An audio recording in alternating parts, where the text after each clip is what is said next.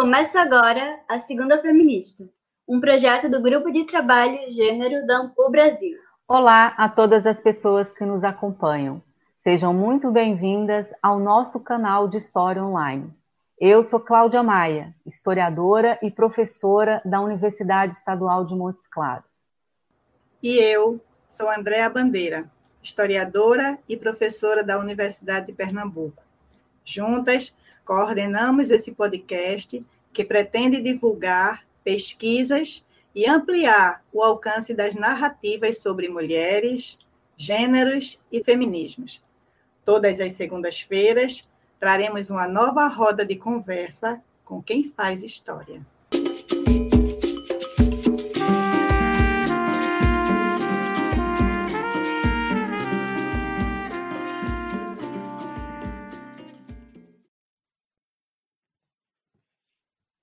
A expansão da história das mulheres, dos estudos de gênero e dos feminismos no âmbito acadêmico tem sido responsável, não resta dúvida, pelo rompimento do silêncio e da invisibilidade das experiências e vivências femininas no passado e no presente.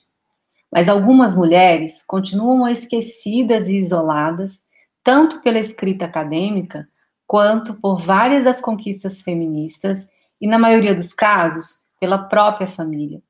Estamos falando das mulheres privadas de liberdade, penalizadas pelos delitos cometidos, mas também por serem mulheres. No podcast de hoje, vamos conversar com a historiadora Ana Maria Marques sobre o seu projeto de pesquisa e intervenção social com mulheres privadas de liberdade. Ana Maria é professora da Universidade Federal de Mato Grosso e uma das fundadoras do GT Gênero da Ampul daquele estado. Bom dia, Ana. Antes de falarmos sobre a sua pesquisa atual, nos conte um pouco mais sobre sua trajetória acadêmica. Bom dia. Minha trajetória acadêmica começou lá em 1986, quando eu ingressei no curso de História, na graduação, na Universidade Federal de Santa Catarina, Florianópolis, onde, onde também eu nasci, eu sou natural de Florianópolis. Então, é, depois da graduação, em 92, dois anos depois de concluída a graduação, eu, eu ingressei no mestrado na mesma universidade e concluí o mestrado em 95. É, dissertação, minha dissertação de mestrado foi publicada em livro no ano de 2000. É, depois, em 2002, eu ingressei, então, sete anos depois, né, de, do mestrado, eu ingressei no doutorado, na mesma universidade, e quando eu comecei o doutorado, em 2002, eu já era professora universitária, né? Eu comecei minha carreira como professora universitária numa universidade privada, que é uma grande universidade privada ainda em Santa Catarina, que se chama Univale, Universidade do Vale do Itajaí.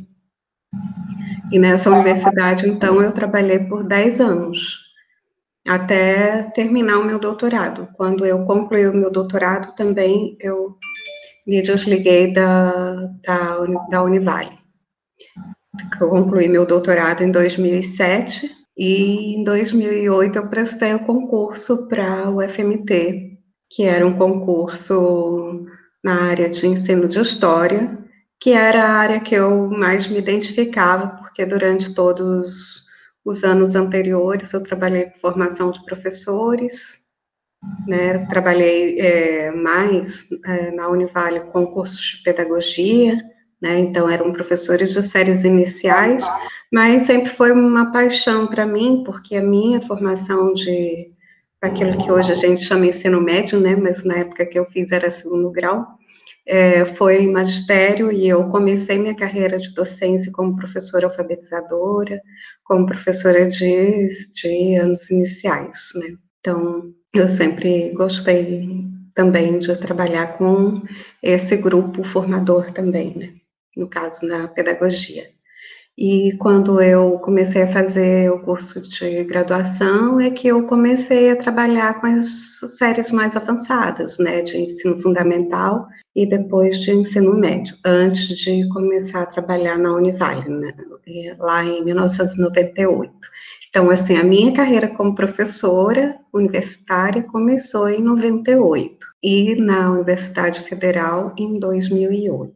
Ana, você teve uma importante atuação na articulação e desenvolvimento dos estudos de gênero e do GT Estudos de Gênero da AMPU no Mato Grosso. Você poderia falar um pouco mais sobre isso para nós? Então, é, eu ingressei né, nessa, nos estudos de gênero no doutorado.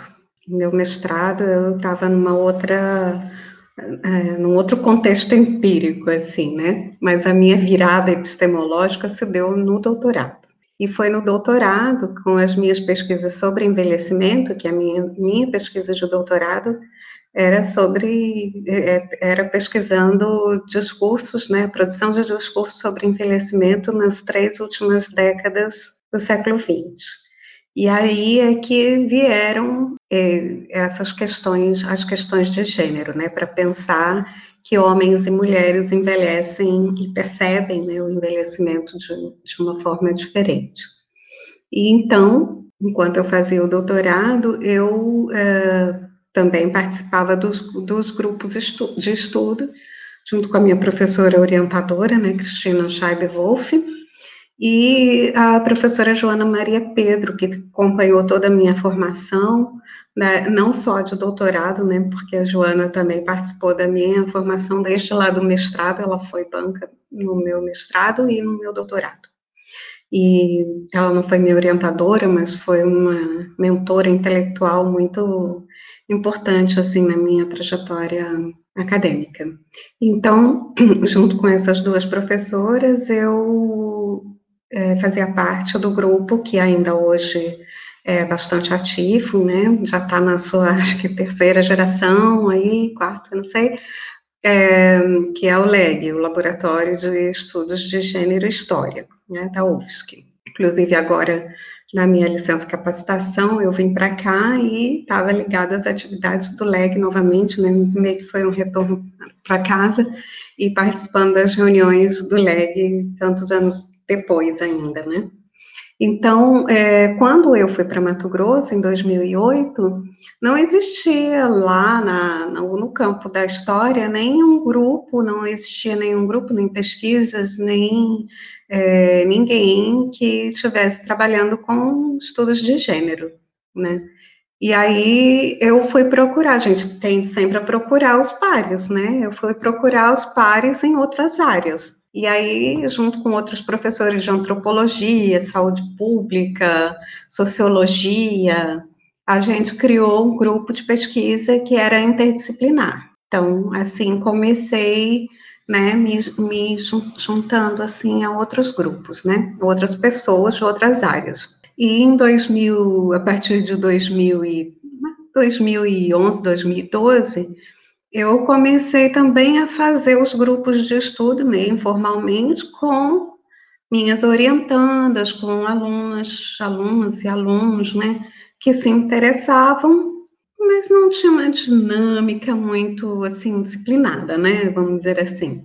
E a partir de 2019 mesmo é que a gente conseguiu formalizar esse grupo na, no campo da história, né, porque esse grupo anterior que eu falei, quando eu saí para o meu pós-doc em 2014, que eu fiz meu pós-doc é, na UF com a professora Raquel Soyet e a Sueli Gomes, é, quando eu voltei, o grupo estava meio que desfeito, assim. Então, eu foi, foi que eu falei, não, agora eu vou, vou fazer meu grupo, né, com meu pessoal, minhas orientandas e tal a gente continuou fazendo as reuniões, eu não mais com aquele grupo, né, interior, e o ano passado, em 2019, a gente formalizou, enfim, esse grupo, né, que agora está cadastrado no CNPq e certificado pela instituição, que se chama História e Estudos de Gênero. E esse grupo, que reúne umas 18, 20 pessoas, a gente tem três professoras, duas que são da UFMT, que é uma professora é, que recém ingressou no curso de História, agora tem uma aliada na, no departamento, e, e uma professora também de Rondonópolis. Aliás, tem duas professoras de Rondonópolis, mas por enquanto uma delas está, que é a Paula, né, que está, que inclusive fez a minha indicação aí para vocês, é, mas a Paula está um pouco afastada, assim, para finalizar o doutorado dela, né? Mas então serão duas professoras em Rondonópolis e duas professoras na UFMT, porque Rondonópolis é o segundo campus da UFMT onde tem curso de História, né? Então a gente tem sempre um diálogo com com o pessoal da história de Rondonópolis. Então foi assim que começou, né? É, no departamento, embora não tivesse ninguém que trabalhasse com gênero, mas tinha uma professora que trabalhava um pouco com história de mulheres e tal. Com ela eu publiquei, eu escrevi depois, muito tempo depois, né, a gente escreveu um trabalho juntos que saiu publicado esse ano, né, que é um pouco contando essa história, esse percurso né, acadêmico da história das mulheres e dos estudos de gênero em 20 anos de trabalhos acadêmicos, no caso, os 10 anos dela, mais os 10 anos meus, né, no caso, é, dentro da UFMT. Esse livro saiu publicado esse ano num livro sobre a história de mulheres e gênero no Centro-Oeste falando justamente sobre pesquisas do Centro-Oeste, né, que foi organizado pela é, Ana Carolina Coelho e a Jaqueline Zarbato. Então, foi assim que iniciou, assim, meu, minha trajetória sobre os estudos de gênero é, na UFMT. É, Ana, você, como disse, estudou envelhecimento, é, religiosidade, mais recentemente, você pesquisou periódicos feministas, né, a revista Violeta, e agora está se dedicando a uma pesquisa muito importante do ponto de vista não somente teórico, mas, sobretudo, do ponto de vista social, que são as políticas de letramento de mulheres em privação de liberdade. Fala um pouco mais para nós sobre essa sua pesquisa atual. É, então, é, você falou sobre, eu já tinha falado, né, sobre a minha pesquisa de doutorado, mas quando eu vim para cá, eu, meu primeiro projeto de pesquisa foi sobre a Vista Violeta, que é considerada a segunda maior revista em, feminista em tempos de, de edição, né, porque ela foi criada em 1916 e circulou até 1950 no Brasil, né? Maior, a segunda maior no Brasil. E aí, como é, eu queria um pouco fazer, né, uma, um estudo mais sobre esse período do feminismo, né, início do século, eu fui pesquisar essa revista, o que me renderam várias orientações depois, né? Foi meu primeiro projeto de pesquisa aqui, mas me renderam várias é, orientações muito boas e pessoas que é, é, mulheres que mergulharam muito mais na revista do que eu, que foram além, né, do, do que eu iniciei lá, né? Então gostaria de destacar também é isso a Laís Costa, o trabalho de Geise Arruda e outras meninas que utilizaram a Nailza, Nailza Gomes, né? Então, pesquisas de mestrado e de doutorado. Então, aí, assim, pular da, da revista Violeta para a questão do encarceramento, parece assim, né? Às vezes pode parecer assim, nossa, mas essa pessoa não tem foco, gente, né?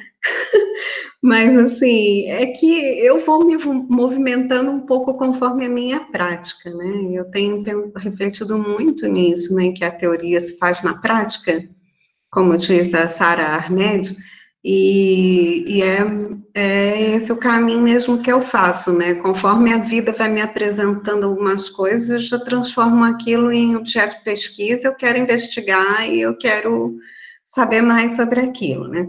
Como minha área de atuação na docência, meu concurso foi para a prática de ensino e essa é minha área de atuação, então eu estou sempre trabalhando com os estágios, né?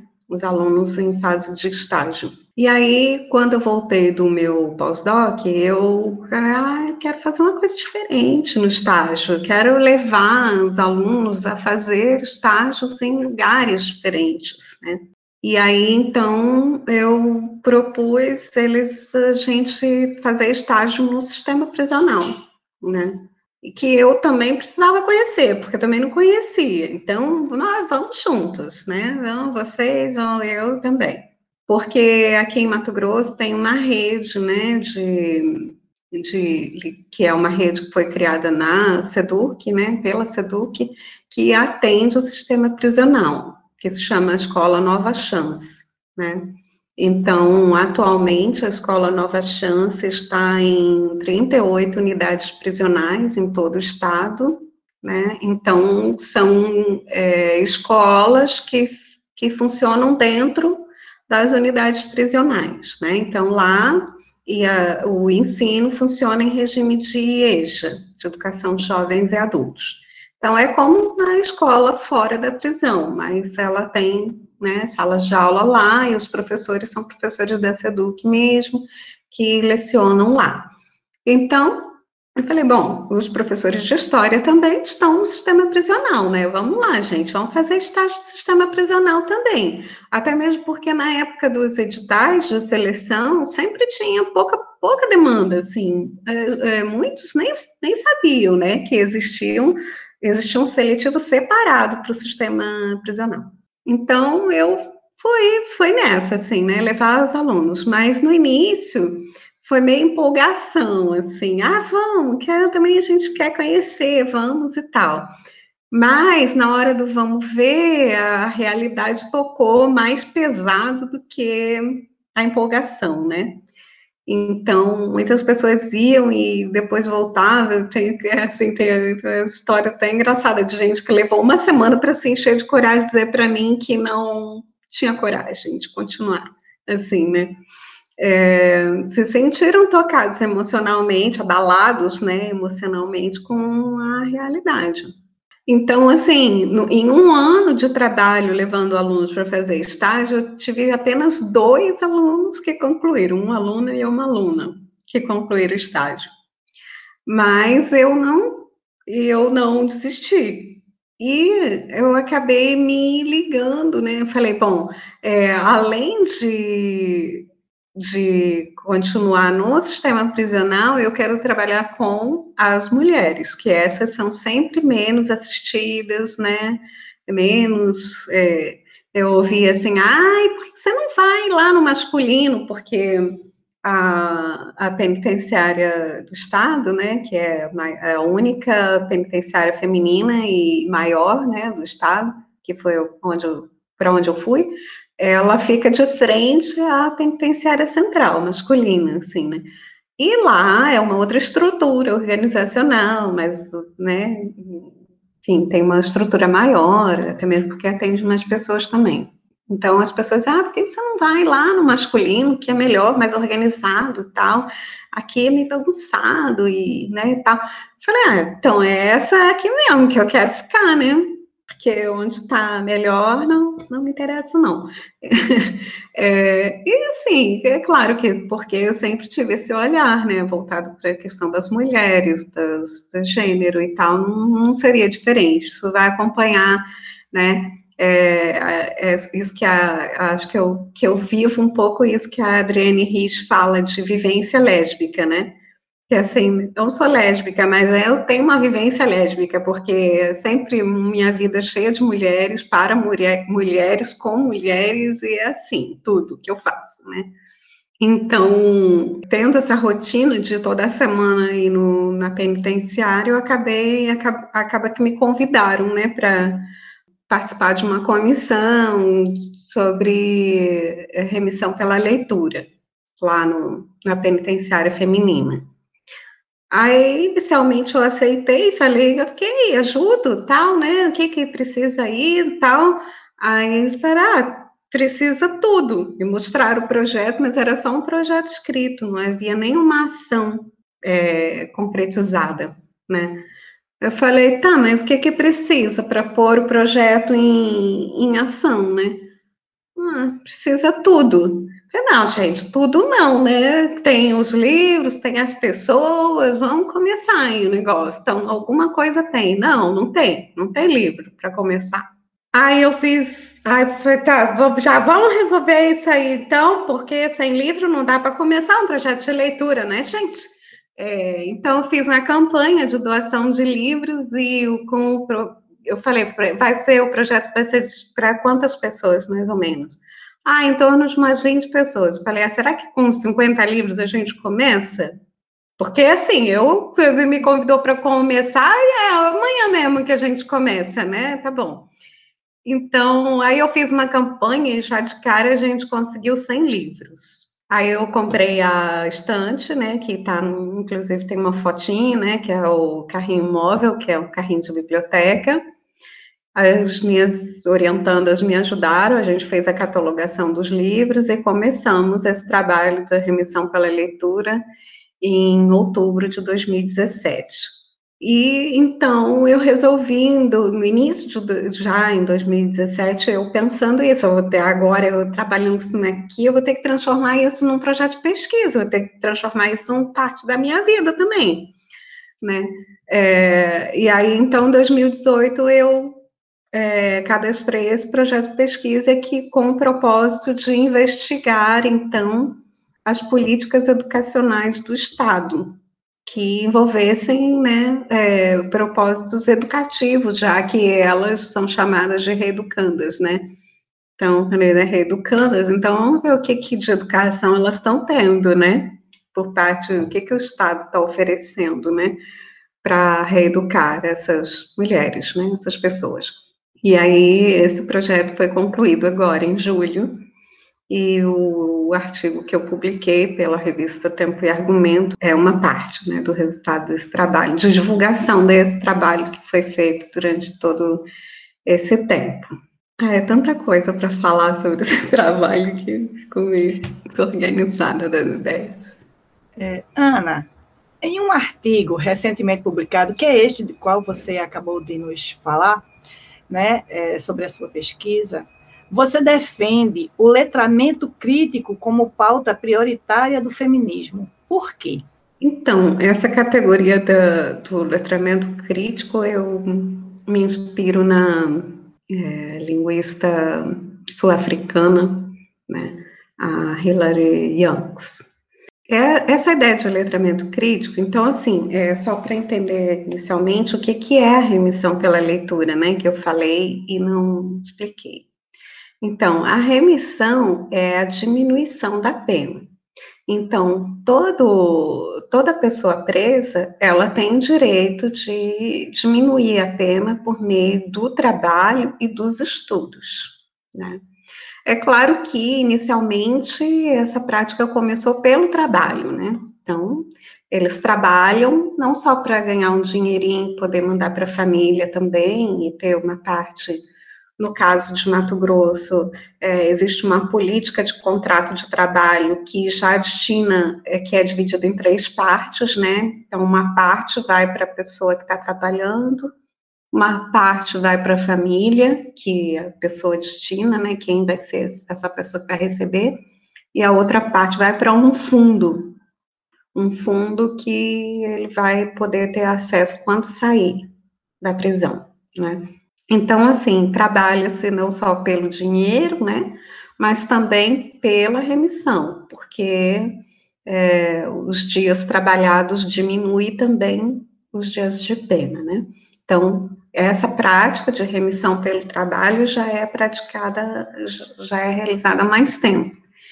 E a da leitura e a da, dos estudos, né, não só a leitura, mas dos estudos, em Mato Grosso, ela começou a partir de 2009, com a criação desse sistema, dessa rede de ensino no sistema prisional, que eu, que eu comentei na pergunta anterior, né?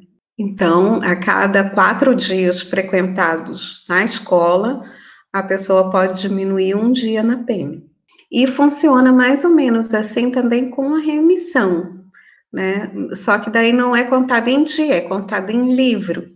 A cada livro lido, né, num prazo de 21 a, é assim que, o que diz a recomendação do Ministério da Justiça, né, essa recomendação que foi criada foi, é, foi regulamentada, né, que foi o que disse como fazer e de que maneira fazer, que ela veio apenas em 2014, embora já se faziam algumas práticas de remissão pela leitura já historicamente já a partir de 2012, né?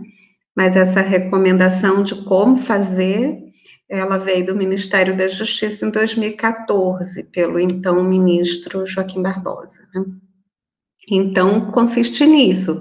A cada livro lido num prazo, é o que diz a recomendação, né? num prazo de 21 a 30 dias e resenhado, né, ou seja, corrigido com uma nota, o parecer e tal, é, pode diminuir quatro dias na pena, né, de uma pessoa. Então, é nesse trabalho que eu, é, com esse trabalho que eu me envolvi lá, né, nessa comissão e tal, para executar esse projeto. Então, é, é, basicamente é isso, né, elas leem um livro no prazo de um mês, fazem uma resenha, eu corrijo a resenha, dou um parecer, porque esse parecer avaliativo vai para os autos delas, e o juiz de execução penal, então, é claro que não que põe nos autos, né, o advogado, o defensor público e tal, vai para os autos, e o juiz de execução penal é que vai diminuir, dar essa remissão, essa diminuição a cada resenha de quatro dias na pena, né, isso é um direito legal. Mas o que eu estou é, entendendo, tomando como letramento crítico, é justamente um pouco desse, desse exercício que eu expus, né, no, que eu exponho no meu artigo, que é essa possibilidade, né, porque essa, essa categoria de, de letramento crítico, ela implica numa leitura de mundo, né, numa leitura crítica de mundo, por meio do, do, do, do livro, da leitura, né, é, você também lê o mundo. Isso é o que diz, né, do letramento crítico. E que, então, é uma categoria que implica em poder e diversidade, que é isso que fala a, a Hilary Youngs, né? Diversidade no sentido de você ter acesso, você poder escolher o que você quer ler e ter acesso a essa literatura, né?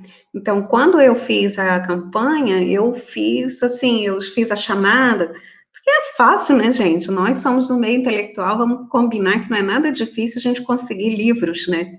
Eu mesmo tenho várias colegas autoras que doaram livros para essa biblioteca, né?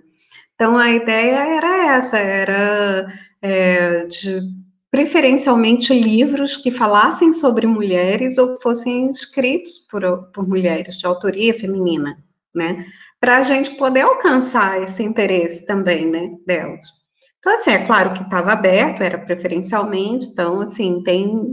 A biblioteca não atingiu esse objetivo, que é ser formada por um por uma maioria de autores ou livros sobre mulheres. Não, a maioria da biblioteca são livros escritos por homens e tal mas o interesse delas era por esses livros que, que se aproximassem mais da realidade delas, né?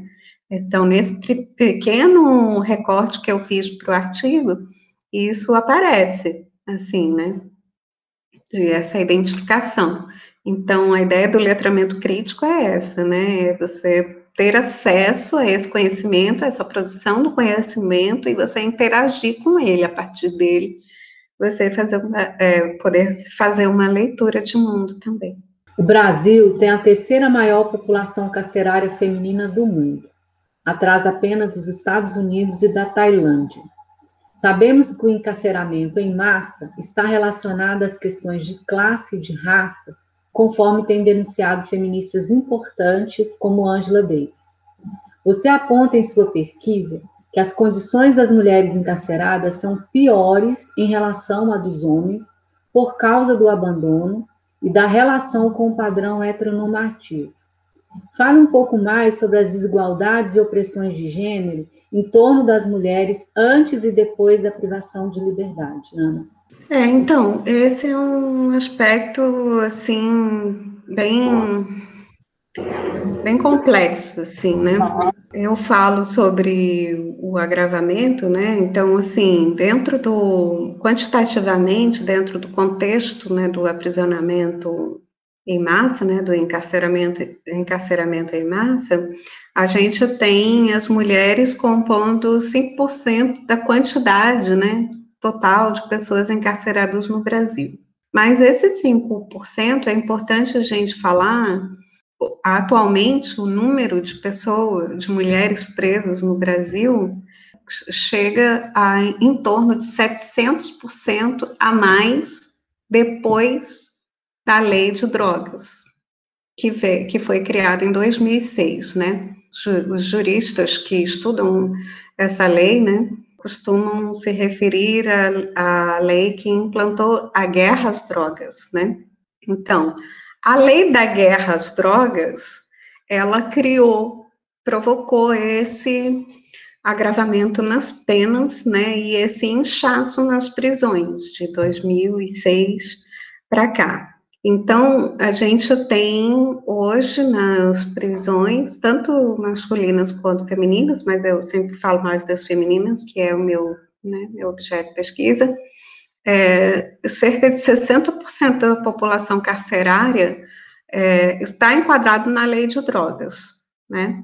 Ou seja, por algum envolvimento com o tráfico. Não quer dizer que são traficantes, né? Mas é porque transportou, porque levou, porque guardou, porque né, passou uma informação, porque mora com o cara, porque não sei, enfim, né, são é, a lei elenca vários itens lá, né, que, que criminaliza essas pessoas.